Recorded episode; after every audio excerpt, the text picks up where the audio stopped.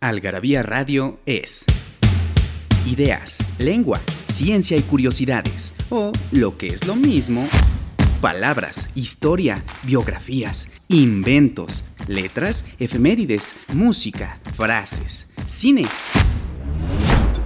literatura, datos inútiles, entretenimiento y mucho más. Algarabía Radio, escúchanos y sabrás. Frases de mamá. Voy a contar hasta tres. Uno, dos.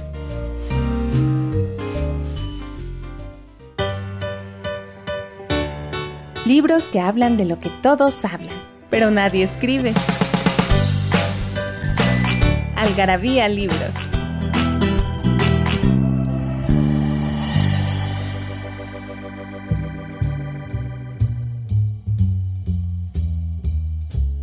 Hola amigos de Algarabía Radio, estamos en una emisión más de este podcast.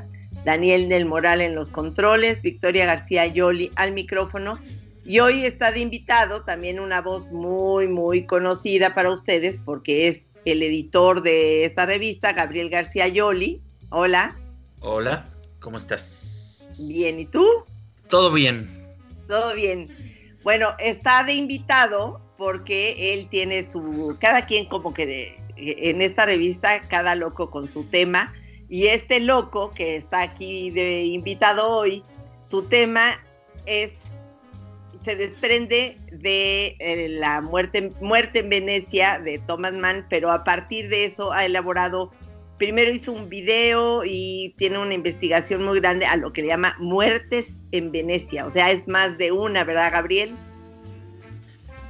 En, efecto, es, es, un pequeño artículo que, que, hice para la sección desde el palco de nuestro especial LGBTQ de, de junio de, este año. Ajá. Porque, porque resulta que la, la historia que em, empieza con la pequeña novela, la noveleta, digamos, de, o cuento largo, como quieran, de Thomas Mann, eh, Muerte en Venecia, pues resulta que ha producido otras eh, obras de arte y entonces eh, por, eso es en, plural Muertes en Venecia, porque este pequeño artículo y luego la cápsula que se hizo es para dar la historia de estas distintas obras. Entonces esta novela la ha dado para un filme una ópera. Y algunas, y algunas novelas eh, posteriores. Se ha convertido algo así como en un, en un tropo eh, literario, propiamente, propiamente, hablando. Eh, porque es, es digamos, el, equivalente a, a, la Lolita de, de, Nabokov. Quizá, no es, no, no es tan no es tan controversial, no es, no es, tan fuerte. Ciertamente, Mann no era un provocador, pero no, no, ha dejado a lo largo del, tiempo de, del causar escosor en, ciertas, en ciertas sensibilidades.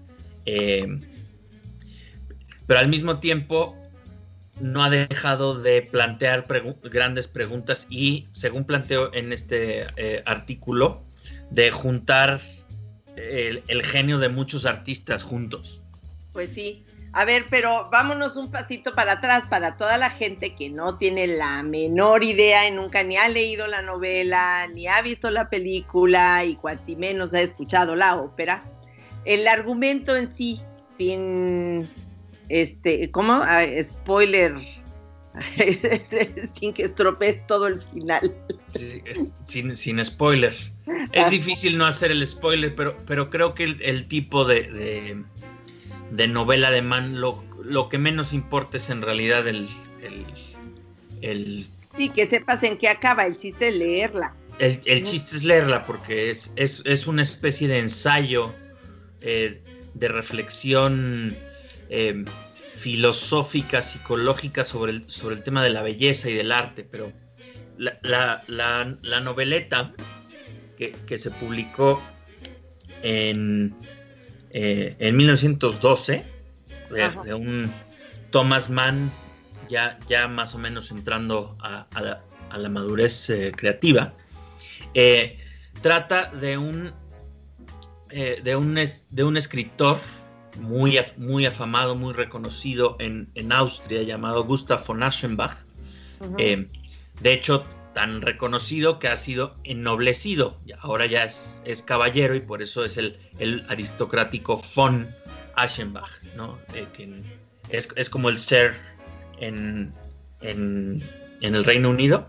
O sea, pues, ¿es eh, personaje real? No, no, no, es completamente ficticio, aunque es una especie de alter ego de Thomas Mann. Ajá. Porque Thomas Mann escribió esta noveleta después de un viaje que él hizo a, a Venecia donde se quedó en el, eh, en el mismo hotel y en las mismas playas y tuvo una, historia más o menos similar a la de, a la de eh, von Aschenbach. Ah, Aunque este escritor es mucho mayor de edad que lo que era Thomas Mann en su, momento. Em, pero bueno, el, caso es, es que Gustav von, Aschenbach eh, está como en una especie de, bloqueo creativo tiene por allí unos encuentros medio misteriosos en, en, en, en, Múnich. Perdón, había dicho que es austriaco, pero no es, no, es verdad, eh, porque vive en, Baviera. Em, y entonces se va, de, se va de vacaciones, ¿no? Quiere ir a algún, algún lugar donde se pueda despejar la cabeza, donde el, clima le, le, venga bien a su salud y resulta que por razones varias acaba en Venecia. Y en el hotel donde se está quedando se topa con un adolescente polaco de una familia de, aristócratas eh, polacos eh, que es inusualmente bello y entonces eh, pues le da una especie de infatuación con, el, efebo, con el, con el adolescente, que es una mezcla de culpa, eh, a la vez que es eh, lo, eh, como que le, le, cambia el panorama, lo pone en, en estado de shock porque algo de, lo pues que expresa este man es que él como artista tiene la, la tarea de crear belleza o de, de honrar la belleza que hay, que hay en, el mundo y resulta que aquí se le encuentra la belleza encarnada y no tiene ni palabras eh, para, para expresarlas y, se da cuenta que el escritor o el artista en general está, nunca está a la altura de la belleza que puede haber en el mundo. Entonces es una... Eh, fábula un poco eh, estética, ¿no? O, sobre la filosofía de la belleza por un lado, pero también eh, sensual y psicológica sobre las culpas y los mecanismos del enamoramiento platónico de alguna manera. De alguna manera. Pues ah, bueno, vamos a ir a un corte y ahorita regresamos a seguir platicando de la muerte en Venecia.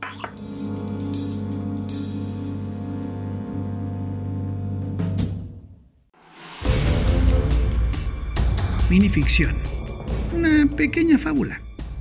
¡Ay! dijo el ratón.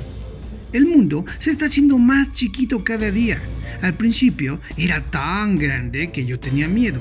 Corría y corría y me alegraba cuando al fin veía paredes a lo lejos a diestra y siniestra. Pero estas largas paredes se han ido achicando, tanto que ya estoy en la última cámara. Y ahí, en la esquina, está la trampa a la cual yo debo caer. Solamente tienes que cambiar tu dirección, dijo el gato, y se lo comió. Franz Kafka.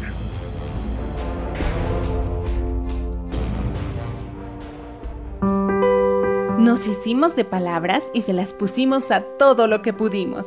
Libros, tazas, playeras, tarros libretas, termos, mandiles, uff, vasos, plumas, portavasos, etiquetas, portatabacos y mucho, mucho más. Objetos irresistibles en algarabía.com.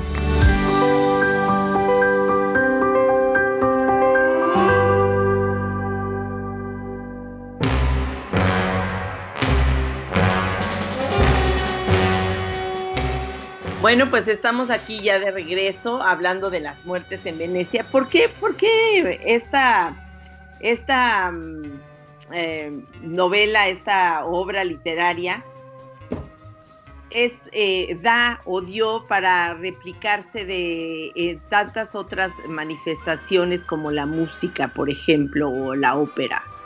Yo creo que tiene que ver con, el, con el tema, con, la con la pregunta fundamental que plantea, que es eh, ¿cuál, es el papel o cuál es la capacidad del artista frente, frente a la belleza que hay en, en el mundo. El arte está a la altura de la belleza que hay en, el mundo o eh, o sea ¿qué, qué, fue primero el huevo o, la gallina no el, el, arte expresa belleza una, belleza que no existe en el, en el mundo y entonces es, una belleza fantástica o el arte tiene que eh, cantar o tratar de describir esa belleza, pero nunca lo va a poder hacer satisfactoriamente, o cuál es el papel del, artista que, se da cuenta de esta, de esta contradicción de, entre su, arte y la realidad. Entonces, esta metáfora central de, Thomas Mann, que, que al final eh, pues, lleva a que von Aschenbach pues se obsesione con, el efebo este y lo, y lo siga calladamente por, por, Venecia, lo estoque, como diríamos ahora, em, que, el, propio adolescente se da cuenta, pero como que le, le, sigue el juego y, es, y entonces empiezan a tener allí un, juego de gato y el ratón en, silencio con todo lo, lo moralmente problemático que puede ser eso hasta que hay una epidemia de cólera. Este, y ah, bueno. Suena. y hay, y hay un, final trágico por, eh, por allí. Em, pero entonces, esta, este juego de erotismo, de filosofía del arte, de los problemas de, la belleza, yo creo que han dado para, para plantear estas preguntas en diferentes épocas y de distintas maneras. Eh, Lo curioso es que hablando de arte, en, eh, cuando fue publicada en 1912, pues estaba ya en pleno las vanguardias y sobre todo pienso en el dadaísmo, que es el antiarte y eh, básicamente todo lo que vemos en eh, de dadaísmo con Duchamp y todo el su escultura, está la fuente que no es más que un urinal puesto o exhibido en otra posición, pues es como... Exacto. Belleza, ¿no? Que también es el cuestionamiento, pero el resultado es estéticamente choqueante y cambia para siempre la visión del arte. Ah, justo Thomas Mann, como, como parte de la, de la generación eh, de modernista de finales del 19, principios del 20, tiene, tiene en mente muchos de estos... Eh, eh, muchos de estos de, estos movimientos o sea Thomas Mann se, mueve en el círculo de Richard Strauss y de Gustav Mahler y de Egon Schiele de, la Viena de Freud y, de todas las vanguardias que están en el... Y estos, pero todavía las, por ejemplo, en Italia estaba el futurismo, en París ya también había reventado el cubismo y en Alemania ya estaba en pleno, este, sí, en pleno el expresionismo. Egon Schiele más o menos es de expresionista de... Sí, es, y, también choquea mucho su obra por frontal y por este no agresiva pero sí sí de alguna manera muy cruda no elimina todos los elementos que no sean que sean ornamentales para para exhibir el tema de manera frontal. Pero entonces hay como mucha estri o sea mucha estridencia mucho cuestionamiento de pues, para dónde ver el arte, porque aparte todo el mundo tiene una visión tan distinta que va para todos lados. exactamente, eso es exactamente lo que tiene Mann en, la cabeza. De hecho, eh, siempre me, varias de las figuras grotescas que aparecen en, la noveleta eh, podrían estar salidas de, un, cuadro de Chile. Eh, pero justamente Thomas Mann está metido en como que a la mitad de camino, porque es un modernista del 19, pero a la vez, eh, conforme vayan avanzando las vanguardias y, y, se vaya oscureciendo el panorama eh, histórico, político europeo, con la Primera Guerra Mundial, la pandemia de gripe española, este, luego el, nazismo y la Segunda Guerra Mundial, etcétera, etcétera. Eh, Thomas Mann se va a volver como una voz reaccionaria, en, volteando a ver el, este, el romanticismo del siglo XIX, o hablando sobre mitos bíblicos, o sobre la Edad Media, o, este... Y entonces va a ser como un... Igual que Richard Strauss, por ejemplo, que son, son, más o menos contemporáneos. Eh, o más bien, son, son no sé si son de, la edad, pero son este, paralelamente eh, conviven y son los dos grandes faros de la cultura alemana. Eh, Richard Strauss y Thomas Mann empiezan muy vanguardistas, como ya, ya el último coletazo del romanticismo que, que, inaugura las vanguardias. Pero es, es 11 años más eh, mayor Richard Strauss que Mann. Aunque creo que Strauss, sí, murió, eh, sí, eh, Mann murió en el 55 y Strauss en el 49. Entonces casi, casi... Strauss nació en 64 y Mann en 75, en 1864, 1875. Entonces son estas figuras... Rafael. Son estas figuras del siglo XIX como atrap, este, son muy vanguardistas en el siglo XIX, pero en el siglo XX ya son figuras conservadoras. Ajá. Entonces, Muerte en Venecia yo creo que, está justamente en esa, en, esa disyuntiva entre la vanguardia y la... Eh, entre la vanguardia y, la, y, la, tradición. Por eso es todo un, ensayo eh, que que plantea las, preguntas estéticas eh, de, Platón desde, eh, desde, los diálogos de, Platón que se preguntan por, la belleza. Eh, de hecho, en los, en los términos platónicos homoeróticos que, que, que están en los propios diálogos de Platón y Sócrates con Alcibiades y, todas estas cosas. Entonces está como muy en esa en, una antigua tradición de estética occidental muy griega, pero con formas em, grotescas y, y, modernistas del siglo XX. Muy bien, bueno, vamos a ir a un corte y ahorita regresamos que se me acaba de cruzar una pregunta en la cabeza y la voy a hacer cuando regresemos.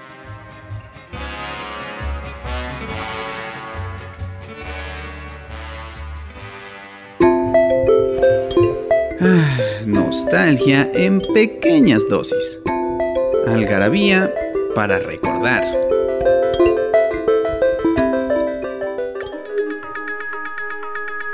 ...16 de octubre de 1793... ...muere en la guillotina María Antonieta de Austria... ...viuda del rey Luis XVI de Francia... ...en medio de la Revolución Francesa...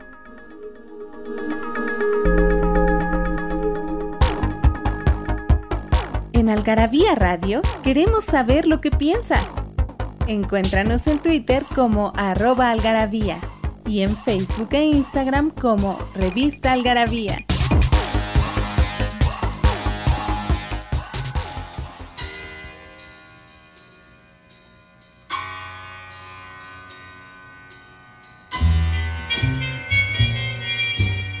Bueno, pues estamos aquí de regreso con esta este tema que está dando para muchas reflexiones es como la pregunta universal. Hoy día nos seguimos haciendo la misma pregunta de hacia dónde va el arte. El arte ya va para otro lado distinto de su idea primigenia que es la creación de la belleza. Si viera Thomas Mann lo que se hace o lo que la propuesta del arte hoy en día, igual se, se, querría morir 20 veces como, como este, su personaje se deja morir ahí en, en el, en el este, en esta en esta en el, libro.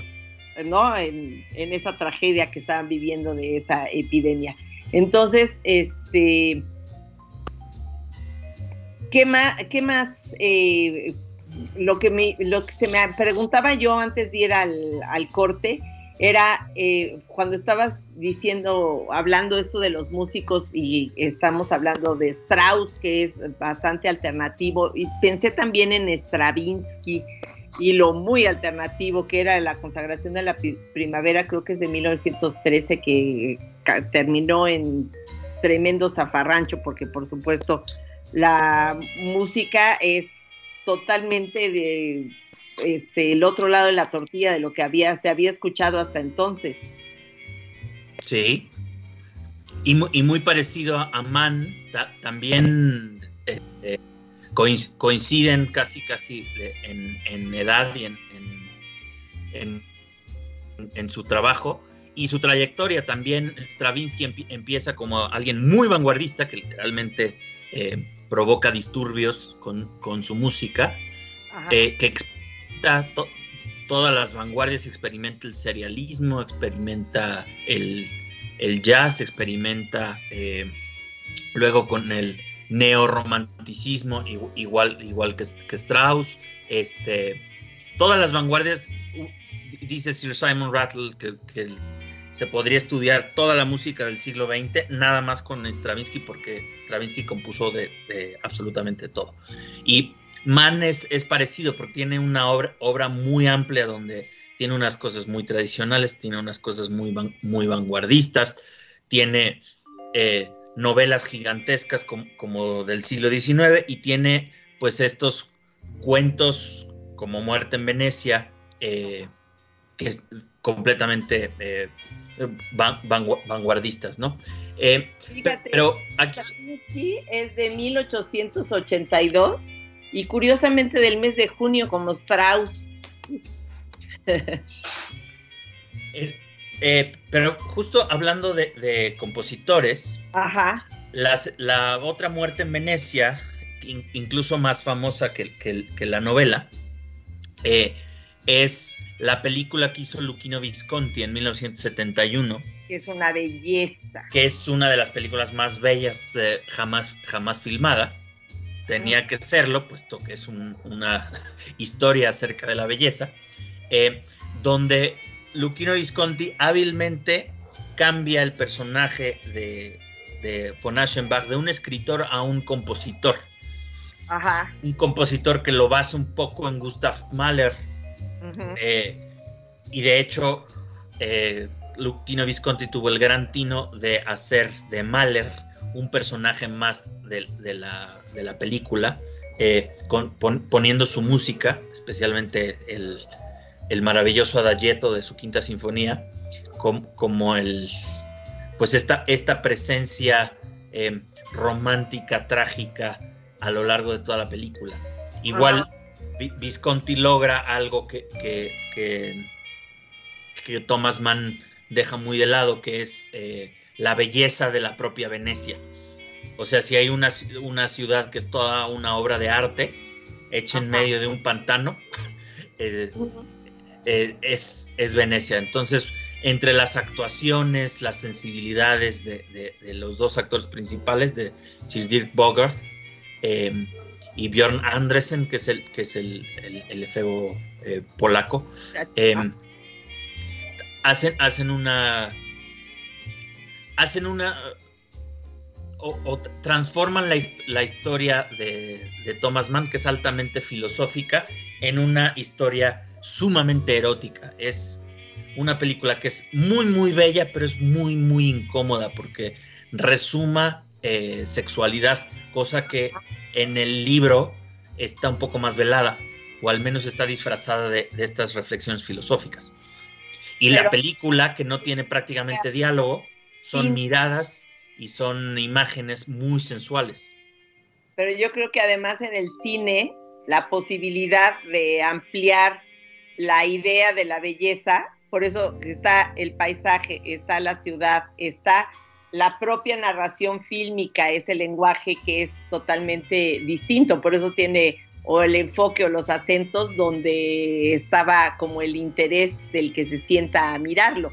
No, no puedes eh, y, además está la música y además está la, belleza per se de, los personajes que tenían que representar la belleza. Entonces se suma, se suman elementos que todos son bellos, bellos, bellos, bellos, bellos y pues no es esta belleza como la que eh, siempre, siempre me gusta decir del arte, porque que el arte te pone feliz. Este, en este caso, esta, esta historia con estos elementos que están sumados, pues no son necesariamente felices.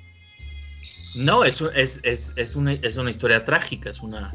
Eh, y aparte en blanco y negro, que también le... No, no es, no es en blanco y negro, es completamente a color, es un color lujuriante. Eh, no es un color estridente, es un color bastante parejo, ya me acordé. O sea, atenuado ciertamente. Pero por último falta que también a la par que, que Luquino Visconti estaba haciendo la, película, el compositor eh, inglés Benjamin Britten, eh, le puso, sin, saber nada de la película, prácticamente en paralelo, eh, compuso una ópera maravillosa sobre, sobre la, noveleta de, Mann, donde tiene, le da otro giro, porque la ópera sí hace que, que sea, recupera los monólogos de la novela de Mann, y entonces todo el, tenor que es von Aschenbach lleva prácticamente toda la ópera en un, monólogo, el adolescente es solamente un bailarín y tiene por allí eh, se aparece el dios Apolo en un momento, que es el dios de la belleza, y entonces acentúa mucho más los temas filosóficos de Mann. Es una eh, eh, lectura muy diferente de la de Visconti, aunque no menos sensualosa por la música, por la danza y así. Y así, bueno, pues se nos acabó el programa a todo correr, apenas alcanzamos a mencionar esto de la ópera. Daniel del Moral en los controles. Muchísimas gracias, Gabriel. gracias, Victoria. Busquen la cápsula en www.algarabía.com, busquen la revista siempre y nos vemos, nos escuchamos en la próxima.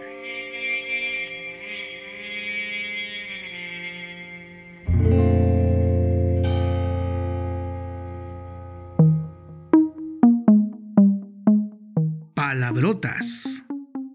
Patidifuso proviene de pata y difuso y se aplica a alguien que se queda parado y como alelado por el asombro. O lo que es lo mismo, sorprendido, desconcertado, atónito, asombrado, anonadado, estupefacto, boquiabierto, turulato, patatieso y pasmado.